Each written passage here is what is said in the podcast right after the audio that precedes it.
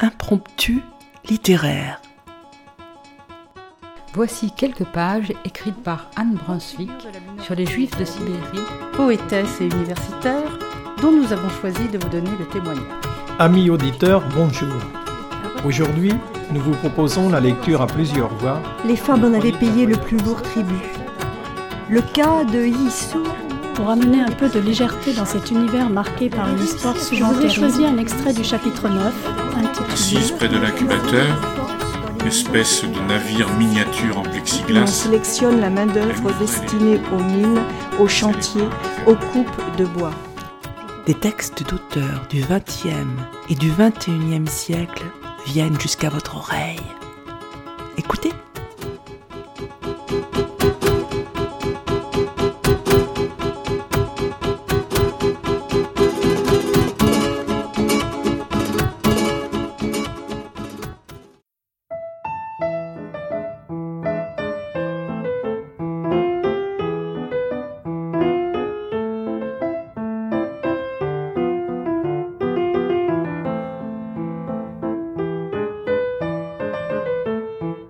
Amis auditeurs, bonjour.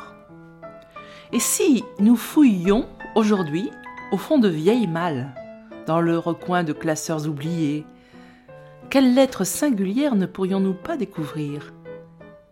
C'est ce que Sean Osher, écrivain et fondateur du blog Letters of Note, a réalisé et nous vous livrons quelques-unes de ces magnifiques trouvailles réunies dans ce recueil publié aux éditions du Sous-sol en 2014. Louis Armstrong, Anaïs Nin, Clémentine Churchill. Les épistoliers d'origine anglaise ou américaine sont souvent connus, ainsi que leurs destinataires, mais pas toujours. Lettres d'amour, bien sûr, mais aussi des écrits pleins de drôleries et de délicatesse. Mais on vous laisse en juger. Clémentine Churchill à Winston Churchill, 27 juin 1940. Dès les premiers mois de son mandat de Premier ministre, une pression immense repose sur les épaules de Winston Churchill. Nous sommes en juin 40, la Seconde Guerre mondiale s'accélère et l'homme vient de prononcer trois discours puissants devant la Chambre des communes, redonnant espoir à la nation britannique dans une période particulièrement sombre. Cependant, l'envers du décor est moins reluisant. La tension permanente subie par Churchill est si manifeste que son épouse, Clémentine, lui écrit pour lui conseiller de se détendre et de faire preuve de plus d'amabilité à l'égard de son personnel. 27 juin 1940. Mon chéri, j'espère que tu me pardonneras de te dire quelque chose qu'à mon avis tu dois savoir. L'un des hommes de ton entourage, un ami dévoué, est venu me trouver et m'a dit qu'il était dangereux, que d'une manière générale, tes collègues et subordonnés ne t'apprécient pas à cause de ton esprit sarcastique et de tes manières dominatrices.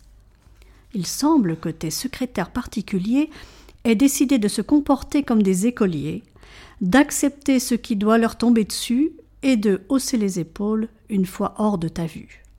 Plus grave, il paraît que lorsqu'on propose une idée, disons lors d'une conférence, tu l'accueillerais avec un tel mépris qu'aujourd'hui plus aucune idée, bonne ou mauvaise, n'est lancée.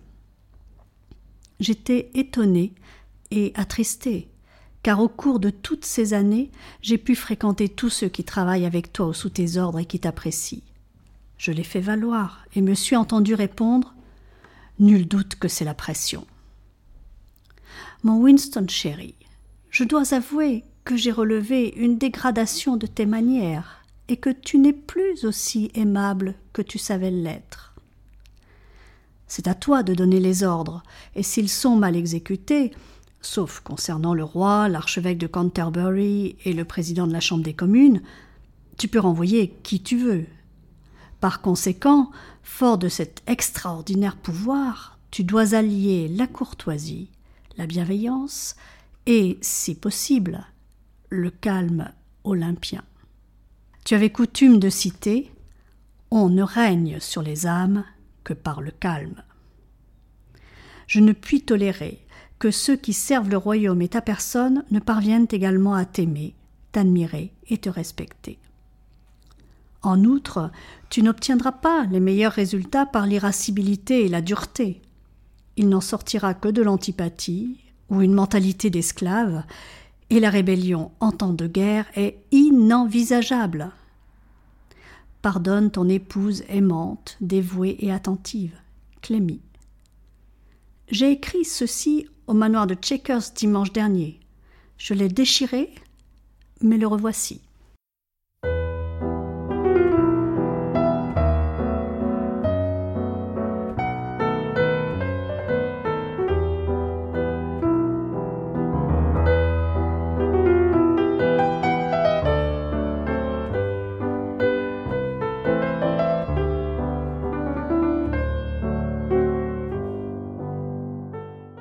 Grace Norton, essayiste reconnue et amie du célèbre écrivain Henry James, vient de connaître un deuil dans sa famille.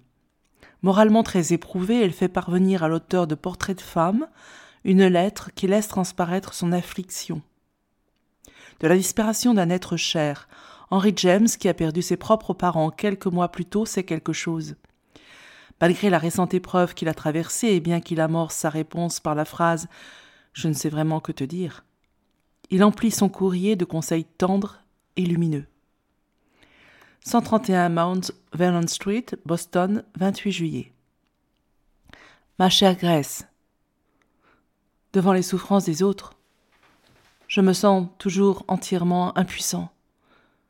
Et la lettre que tu m'as remise révèle de tels degrés de souffrance que je ne sais vraiment que te dire.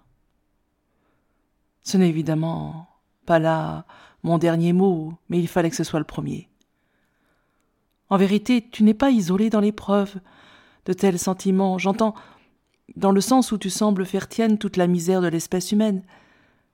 Seulement, j'ai la terrible impression que tu donnes tout et ne reçois rien, que ton amitié ne rencontre pas de réciproque, que tu en retires toute l'affliction sans aucun des bénéfices. Je suis toutefois déterminé à te parler avec la seule voix du stoïcisme. J'ignore pourquoi nous vivons. Le don de la vie nous vient de je ne sais quelle source, à je ne sais quelle fin. Mais je crois que nous devons continuer de vivre pour cette raison, évidemment toujours jusqu'à un certain point, que la vie est l'objet de la plus grande valeur que nous connaissions, et que l'on peut dès lors présumer qu'y renoncer serait une grande erreur, tant que la coupe n'est pas vide. En d'autres termes, la conscience est un pouvoir illimité, et même si parfois elle semble n'être que conscience de la misère, il y a dans sa façon de se propager de vague en vague pour que jamais nous ne cessions de sentir, en dépit des moments où nous le croyons, où nous œuvrons, prions pour ne plus sentir quelque chose qui nous retient sur le lieu où nous sommes, pour en faire, au sein de l'univers, un point de vue qu'il est préférable de ne pas quitter. Tu as raison de penser que nous sommes tous les échos et les réverbérations d'un seul. Et tu es noble dans ton intérêt et ta compassion envers tout ce qui t'entoure, qui semble recéler un pouvoir de soutien et d'harmonie. Seulement, je t'en conjure, ne généralise pas trop ces sympathies et ces tendresses. Rappelle-toi que chaque vie est un problème particulier qui n'est pas le tien, mais celui d'un autre, et contente-toi de l'effroyable algèbre qui t'incombe. Ne te fonds pas trop dans l'univers, mais reste aussi solide, dense et droite que tu le pourras. Nous vivons tous ensemble, et ceux d'entre nous qui savent et qui aiment vivent infiniment plus. Nous nous entraidons, même inconsciemment, chacun sa manière, nous éclairons les efforts des autres, nous contribuons à la somme des succès, nous rendons possible aux autres de vivre. Le chagrin nous vient en vague abondante, Nul ne le sait mieux que toi. Mais il s'échoue derrière nous, et même s'il parvient presque à nous ensevelir, il nous laisse sur place. Et nous savons que s'il est fort, nous sommes plus forts, dans la mesure où il passe et que nous restons. Il nous élime, nous use, mais nous l'enfilons et l'usons en retour, et il est aveugle, alors qu'à notre manière nous voyons. Ma chère Grèce, tu traverses une nuit noire, dont je ne distingue rien moi-même dans mon ignorance, sinon qu'elle t'a rendu effroyablement malade. Mais ce n'est qu'une nuit, et non une fin, ni la fin. Ne pense plus. Ne te dis plus que tu peux aider. Ne conclus pas. Ne décide pas. Ne fais rien, sauf attendre. Tout passera.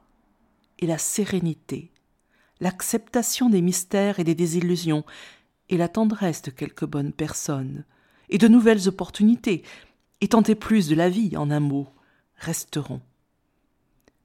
Tu as toutes sortes de choses à faire, et je t'y aiderai. Le plus important est de ne pas fondre entre-temps. J'insiste sur la nécessité d'une sorte de condensation mécanique. Ainsi, quelle que soit la vitesse à laquelle le cheval galope, au moment où il s'arrêtera net, restera sur la selle une graisse Norton, certes agitée, mais parfaitement inchangée. Essaie de ne pas tomber malade. C'est tout. Car en cela, il y a un avenir. Tu es voué au succès et tu ne dois pas échouer. À toi ma plus tendre affection et toute ma confiance. Ton fidèle ami à jamais, Henry James.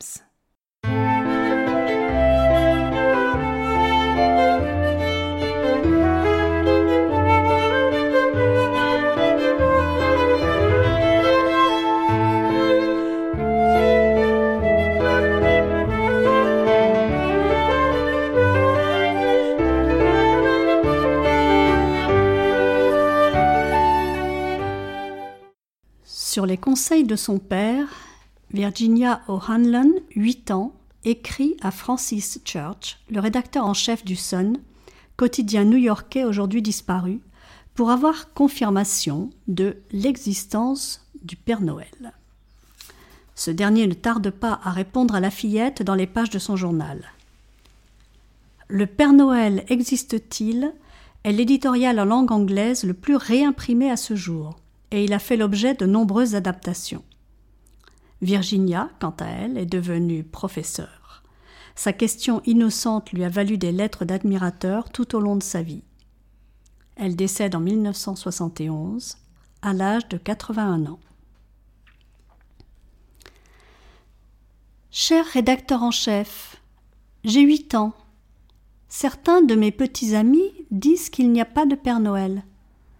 Papa me dit si tu le vois dans le ciel, c'est qu'il y est. Dites-moi la vérité, s'il vous plaît.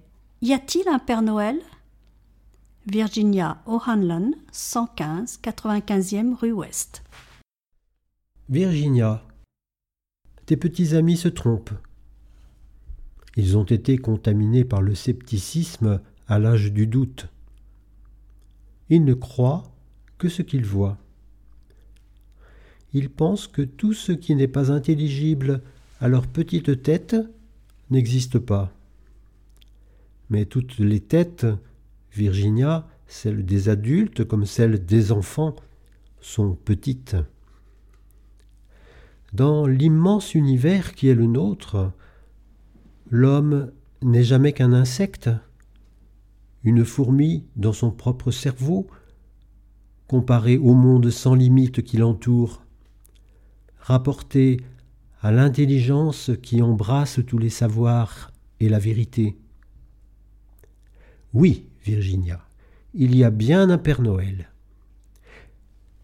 Il existe de manière aussi certaine qu'existe l'amour, la générosité et la dévotion.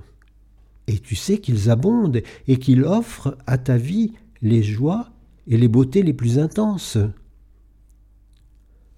que le monde serait morne, hélas, s'il n'existait pas de Père Noël. Aussi morne que s'il n'y avait pas de petite Virginia. Car alors, il n'y aurait plus de foi enfantine, de poésie, de romance, pour rendre tolérable notre existence. Nous serions privés du plaisir, sauf par la vue et la sensibilité. La lumière éternelle dont l'enfance enveloppe le monde s'éteindrait.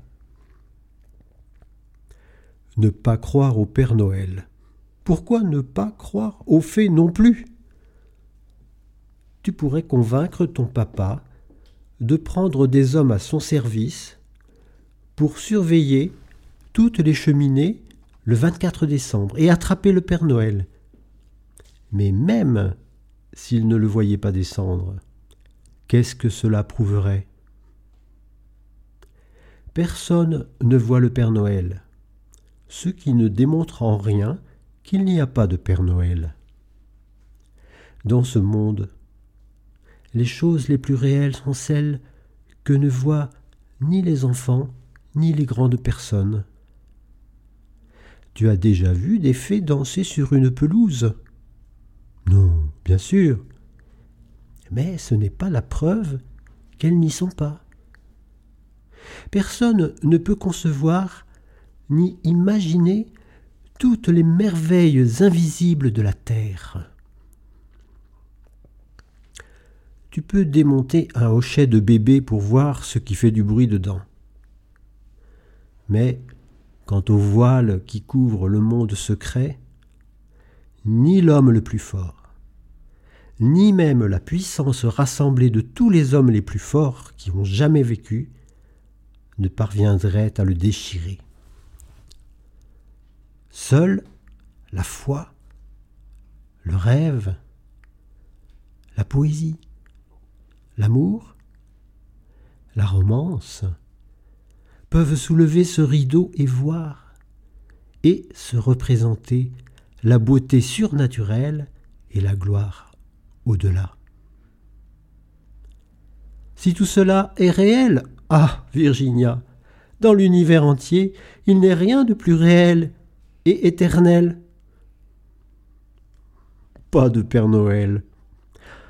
Dieu merci, il vit et il vivra toujours.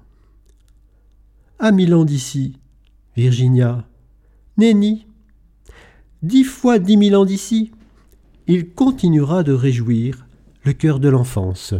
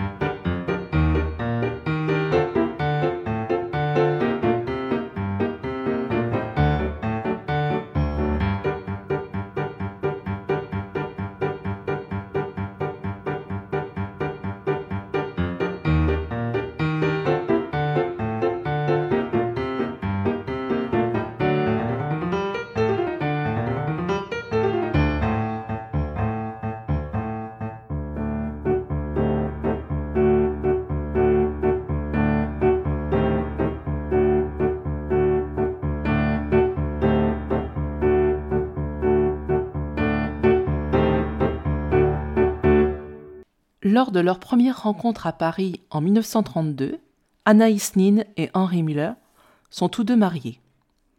Quelques mois plus tard, ils entament pourtant une liaison passionnelle et sulfureuse qui se prolongera de nombreuses années. Dans les années 1940, Anaïs Nin, Henri Miller et un collectif d'auteurs sont engagés par un client anonyme, le collectionneur, pour écrire de la fiction érotique moyennant un dollar la page. Las des exigences de ce mystérieux individu, qui souhaite voir ses auteurs couper la poésie pour se concentrer sur le sexe, Anaïs Nin prend la plume afin de lui exprimer sa consternation. Cher collectionneur, nous vous détestons. Le sexe perd tout pouvoir et toute magie dès qu'il devient explicite, mécanique, surfait, dès qu'il devient un automatisme obsessionnel, il devient ennuyeux. Mieux que n'importe quelle autre personne de ma connaissance, vous nous avez appris combien il est mauvais de ne pas l'associer aux émotions, à l'appétit, au désir, à la luxure, à l'envie, au caprice, aux liens intimes, aux relations plus profondes qui modifient ses couleurs, sa saveur, ses rythmes, son intensité. Vous ignorez absolument à côté de quoi vous passez avec votre examen microscopique de l'activité sexuelle, à l'exclusion des autres qui précisément représentent l'étincelle lui permettant de s'enflammer. Examen intellectuel, imaginaire, romantique, émotionnel. C'est ce qui offre au sexe sa substance inattendue, ses subtiles transformations, ses ingrédients aphrodisiaques. Vous atomisez l'univers de vos sensations, vous le flétrissez, vous l'affamez, vous le saignez. Si vous investissiez votre vie sexuelle des excitations et des aventures que l'amour injecte à la sensualité, vous seriez l'homme le plus viril du monde. La source du pouvoir sexuel réside dans la curiosité, la passion. Vous vous contentez de regarder sa petite flamme mourir, asphyxiée. Le sexe ne s'épanouit pas dans la monotonie. Sans les sentiments, l'inventivité, les humeurs, pas de surprise au lit. Le sexe doit se mêler aux larmes, aux rires, aux mots, aux promesses, aux scènes, à la jalousie, à l'envie, à toutes les tonalités de la peur, aux voyages, aux nouveaux visages, aux histoires, aux rêves, aux fantasmes, à la musique, à la danse, à l'opium, au vin. Ah, combien d'expériences perdez-vous avec votre petit périscope posé au bout du sexe alors que vous pourriez jouir d'un harem de merveilles secrètes et à chaque fois nouvelles Il n'existe pas deux toisons semblables, mais vous nous interdisez de gaspiller des mots à décrire une toison. Deux odeurs non plus. Mais si nous avons le malheur de nous y étendre, vous protestez d'un couper la poésie. Il n'existe pas deux peaux de la même texture, jamais une même lumière, une même température, une même ombre, jamais le même geste. Car un amant dont le grand amour éveille l'excitation passera par toutes les gammes des coutumes amoureuses offertes par les siècles. Et quelle gamme Les changements de l'âge, les variations de la maturité, l'innocence, la perversité et l'expertise, animaux naturels et gracieux. Ah, nous sommes restés pendant des heures à nous demander à quoi vous ressemblez. Si vous, vous êtes fermé au toucher, à la lumière, à la couleur, au parfum, au caractère, au tempérament, vous devez vous trouver six pieds sous terre. Il existe tant de minuscules sensations ramifiées qui rendent hommage au fleuve du sexe, s'y précipitent et le nourrissent. Seul le battement à l'unisson du cœur et du sexe peut engendrer l'extase. Anaïs Nin.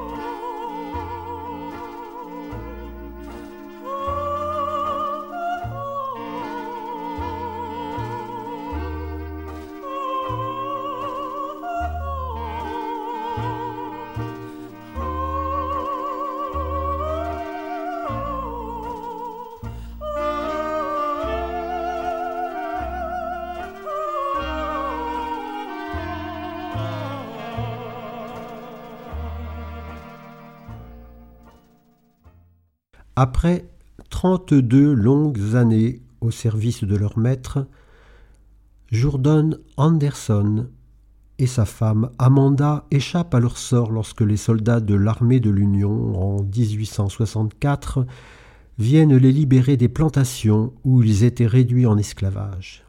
Les deux époux sautent sur l'occasion pour partir dans l'Ohio où Jordan trouve du travail rémunéré afin de nourrir sa famille qui s'agrandit, et ils tentent de faire abstraction de leur passé. Un an plus tard, peu de temps après la fin de la guerre de sécession, Jourdan reçoit une lettre désespérée de Patrick Henry Anderson, son ancien maître, qui l'implore de revenir travailler à la plantation afin de sauver son affaire en difficulté. La réponse de Jourdan, dictée le 7 août à son domicile force l'admiration et sera d'ailleurs publié dans de nombreux journaux. Jourdan ne retournera jamais à Big Spring, dans le Tennessee. Il décède en 1907 à l'âge de 81 ans et repose aux côtés de sa femme qui lui survivra six ans. Ensemble, ils ont eu onze enfants. Dayton, Ohio, 7 août 1865 à mon ancien maître, colonel Patrick Henry Anderson, Big Spring, Tennessee. Monsieur, j'ai reçu votre lettre et ai été heureux de découvrir que vous n'avez pas oublié Jordan.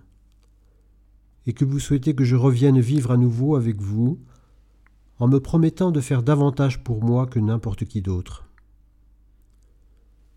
J'ai souvent eu des doutes à votre sujet. Je pensais que les Yankees vous avaient pendu depuis longtemps à cause des confédérés qu'ils ont trouvés abrités chez vous.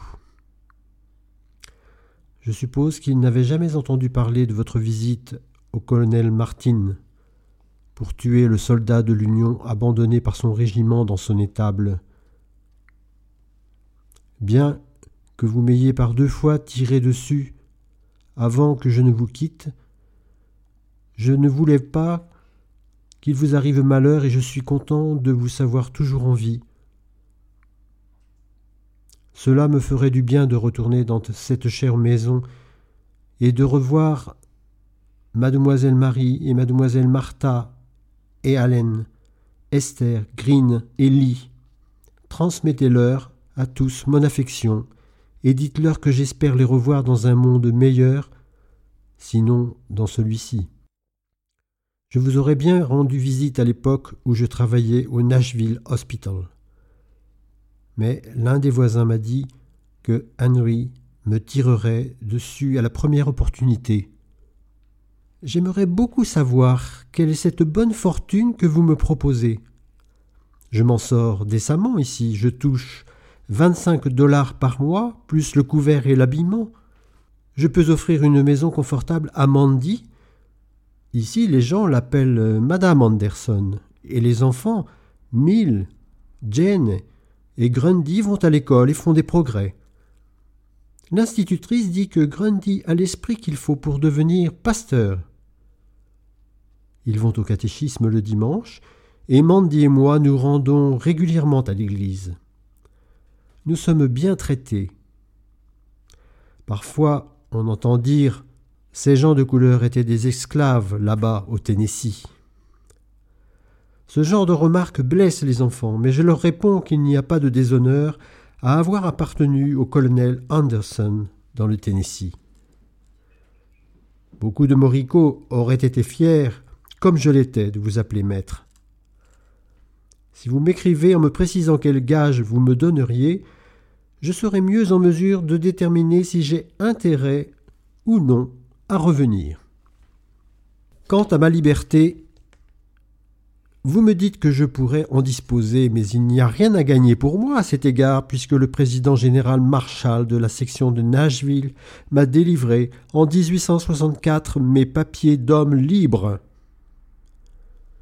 Mandy m'a avoué qu'elle aurait peur de rentrer sans la preuve que vous êtes disposé à nous traiter de manière juste et bienveillante. Nous avons donc décidé de mettre votre sincérité à l'épreuve en vous priant de nous adresser nos gages pour la période où nous avons été à votre service. Cela nous permettrait d'oublier et de pardonner les vieux contentieux et d'avoir confiance en votre équité et votre amitié à l'avenir. Je vous ai fidèlement servi trente-deux années et Mandy vingt. À vingt-cinq dollars mensuels pour moi, et 2 dollars la semaine pour Mandy, le solde dû devrait s'élever à 11 680 dollars. Ajoutez à cela les intérêts de retard pour la rétention du paiement et déduisez ce que vous avez payé pour nous vêtir, ainsi que trois visites du médecin pour moi, une dent arrachée pour Mandy et la balance vous montrera que justice peut nous être rendue. Merci d'envoyer l'argent au fonds Adams Express au bon soin de V. Winters, Dayton, Ohio. Si vous ne payez pas nos loyaux services du passé, nous n'aurons guère foi en vos promesses quant à l'avenir. Nous espérons que le bon Créateur vous a ouvert les yeux sur les fautes que vous et vos pères avez commises envers moi et mes pères, en nous faisant besogner à votre service durant des générations sans contrepartie. Ici, je reçois mes gages chaque samedi en fin de journée, mais au Tennessee, il n'y a jamais eu plus de salaire pour les Noirs que pour les chevaux et les vaches. Un jour la conscience viendra certainement à ceux qui ont excroqué leurs travailleurs. Lorsque vous répondrez à cette lettre, veuillez s'il vous plaît me dire quelles conditions de sécurité il y aurait pour Millie et Jane, qui sont grandes, désormais et toutes les deux ravissantes. Vous savez ce qui est arrivé aux malheureuses Mathilda et Catherine. Je préférerais encore rester ici et avoir faim, et mourir s'il le fallait, que de voir la honte s'abattre sur mes filles à cause de la violence et de la cruauté de leur jeune maître. Ayez également l'obligeance de me dire s'il existe une école pour les gens de couleur dans votre quartier. Mon plus grand désir aujourd'hui est de donner une éducation à mes enfants et de les voir prendre de bonnes habitudes. Passez mon salut à George Carter et remerciez-le de ma part de vous avoir ôté le pistolet des mains quand vous me tiriez dessus. Votre ancien serviteur, Jordan Anderson.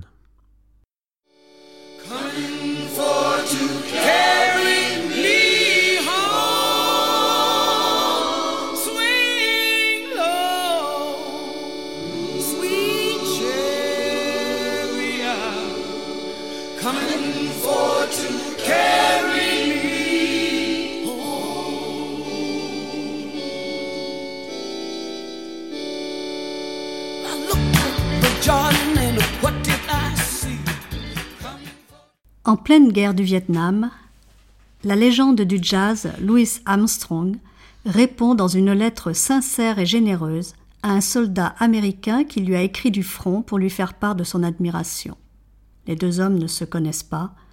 Pourtant, dès le premier paragraphe, Armstrong lui parle de Swiss Chris, son laxatif préféré, puis de son enfance et de la musique qui l'a bercé, avant d'évoquer affectueusement sa femme, à qui l'on vient de retirer une tumeur. Il conclut même son courrier par une chanson. 1967 34 56 107e rue, Corona, New York, États-Unis d'Amérique. Cher caporal Villec, ça me plairait bien de pouvoir passer une minute ou deux pour te dire combien je suis heureux d'apprendre que tu es fan de jazz et que tu adores le jive, le même que le nôtre, yeah. Mon vieux, j'ai toujours sur moi un classeur rempli de disques, des 33 tours.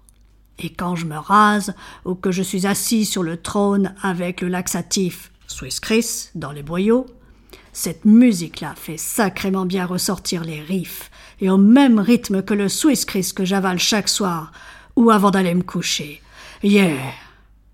Je me donne un petit concert privé avec ces disques, la musique, c'est la vie elle-même. Que serait ce monde sans de la bonne musique, quelle qu'elle soit? Tout vient de nos vieilles saintes églises. Je me souviens, c'est loin du bon temps à la Nouvelle-Orléans, ma ville natale. J'étais un petit gars de dix ans. Ma mère m'emmenait à l'église avec elle, et le révérend, enfin le prêtre, aimait laisser partir un de ces bons vieux hymnes. Et ni une ni deux, toute la congrégation se mettait à beugler et à chanter comme des dingues, et c'était merveilleux.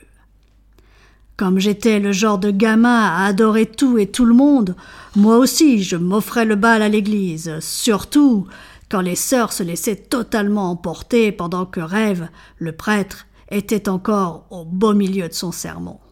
Mon vieux, ces sœurs de l'église, elles donnaient de la voix jusqu'à en tomber dans leurs jupons. Évidemment, pas un seul des diacres n'aurait couru les ramasser, les retenir dans ses bras et les éventer jusqu'à ce qu'elles reviennent à elles. Et puis il y avait les fameux baptêmes. C'était quand quelqu'un voulait se convertir, rejoindre l'Église et adopter la religion. Là, il devait se faire baptiser. Écoute ça. Je me souviens d'un dimanche où l'Église devait baptiser un grand gars costaud. Alors voilà, il y a tous les diacres debout dans la rivière, de l'eau jusqu'à la taille de leurs robes blanches. Ils avaient baptisé beaucoup de femmes et quelques hommes, sauvé leurs âmes, et approche un gros pêcheur baraqué, dernier de la file. Alors les diacres, eux-mêmes plutôt pas mal bâtis, ils attrapent le spécimen, et après l'avoir plongé dans l'eau, ils lui demandent Frère, crois-tu? Le type ne dit rien du tout, il les regarde. Alors, il l'immerge encore dans la rivière, mais cette fois quelques minutes de plus. Et puis les diacres regardent le type dans les yeux et ils lui demandent Crois-tu?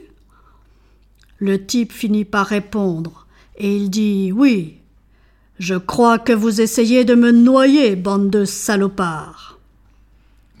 PS, tu dois penser que je suis cinglé. Non, non, non. Si je mentionne ces anecdotes, c'est parce qu'elles sont liées à la musique. En fait, ça n'est que de la musique, tu vois. La même que celle qu'on faisait dans ma vieille cité de la Nouvelle-Orléans. Les marches funéraires, etc. Eh bien, Gage Villek, nous, on jouait ces marches avec le cœur. Toute la route jusqu'au cimetière, en groupe de percus, brass band bien sûr. Le tambour à timbre mettait un mouchoir sur la caisse de son tambour pour étouffer le fond sur le chemin du cimetière. Flee as a bird. Mais dès que le prêtre prononçait des cendres aux cendres, de la poussière à la poussière, le tambour enlevait le mouchoir et faisait un long roulement pour rassembler tout le monde, y compris les membres de la loge du mort. Au moment de repartir, on jouait Didn't he rumble ou bien When the Saints go marching in, tu vois? C'est de la musique aussi. J'ai raconté tout ça pour te garder la musique au cœur, comme tu sais faire. Eh bonhomme, tu peux pas te tromper. Avec les All Stars, on joue ici au Harrods Club, Renault, pour trois semaines. Ma femme Lucille est venue me rejoindre. Le repos va vraiment lui faire du bien. Elle a été opérée d'une tumeur à peu près à la mi-juillet. Elle se remet très vite. Le médecin qui l'a opérée au Beth Israel Hospital de New York lui a dit qu'elle pouvait venir passer un peu de temps à Reno si vous, Lucille et votre mari, Satchmo, promettez de bien vous tenir et de ne pas essayer de vous faire l'abricot, c'est-à-dire l'amour. J'ai dit Doc, c'est promis. Mais je le caresserai quand même tous les matins pour vérifier qu'il est toujours là. La vie est douce. Juste savoir que Lucille a bien franchi son petit obstacle, que bientôt elle ira bien et qu'elle sera heureuse, qu'elle sera adorablement elle-même à nouveau. Ça me scie. Bon, frangin Villec, je crois que je vais m'arrêter là et aller faire dodo. C'est le petit matin. Je viens de finir de travailler. Je suis trop fatigué pour garder un œil ouvert. Transmets mon salut aux camarades de ta compagnie et aux autres aussi. Et maintenant, je vais faire exactement comme le fermier avec la pomme de terre, te planter tout de suite et te déguster plus tard. Je tire le rideau, c'était un vrai plaisir de t'écrire. Swiss Christmas à toi, Satchmo, Louis Armstrong. And my imagination will thrive upon that kiss. Mm, sweetheart, I ask no more than this. A kiss the bell a dream on. Mm. Give me a kiss before you leave me. Vous pourrez retrouver ces lettres inédites dans cet ouvrage regroupant 125 lettres de personnalités et d'anonymes. Les facsimilés des lettres originales ainsi que de superbes photos de certains de leurs auteurs ajoutent au charme de ce livre. La musique qui nous a accompagnés est extraite du CD Les naufragés du fol espoir, composé par Jean-Jacques Lemaître pour le Théâtre du Soleil. Vous aurez aussi peut-être reconnu quelques extraits de la musique du film The Cotton Club, ainsi que bien évidemment l'inoubliable voix de Louis Armstrong, et l'un des standards des Negro Spirit Hall, Swing Low, Sweet Chariot, par Etta James. Marie, Anne et Dominique ont lu et préparé cette émission et nous remercions Vincent pour la technique. À très bientôt. Give me what you alone can give. A kiss the bell a dream on. Chers auditeurs, si vous souhaitez réagir à cette émission, en connaître les horaires, la télécharger, nous rejoindre, rendez-vous sur le site de Radio G 101.5 ou sur le site de l'émission www.impromptu.fr. Vous nous y retrouverez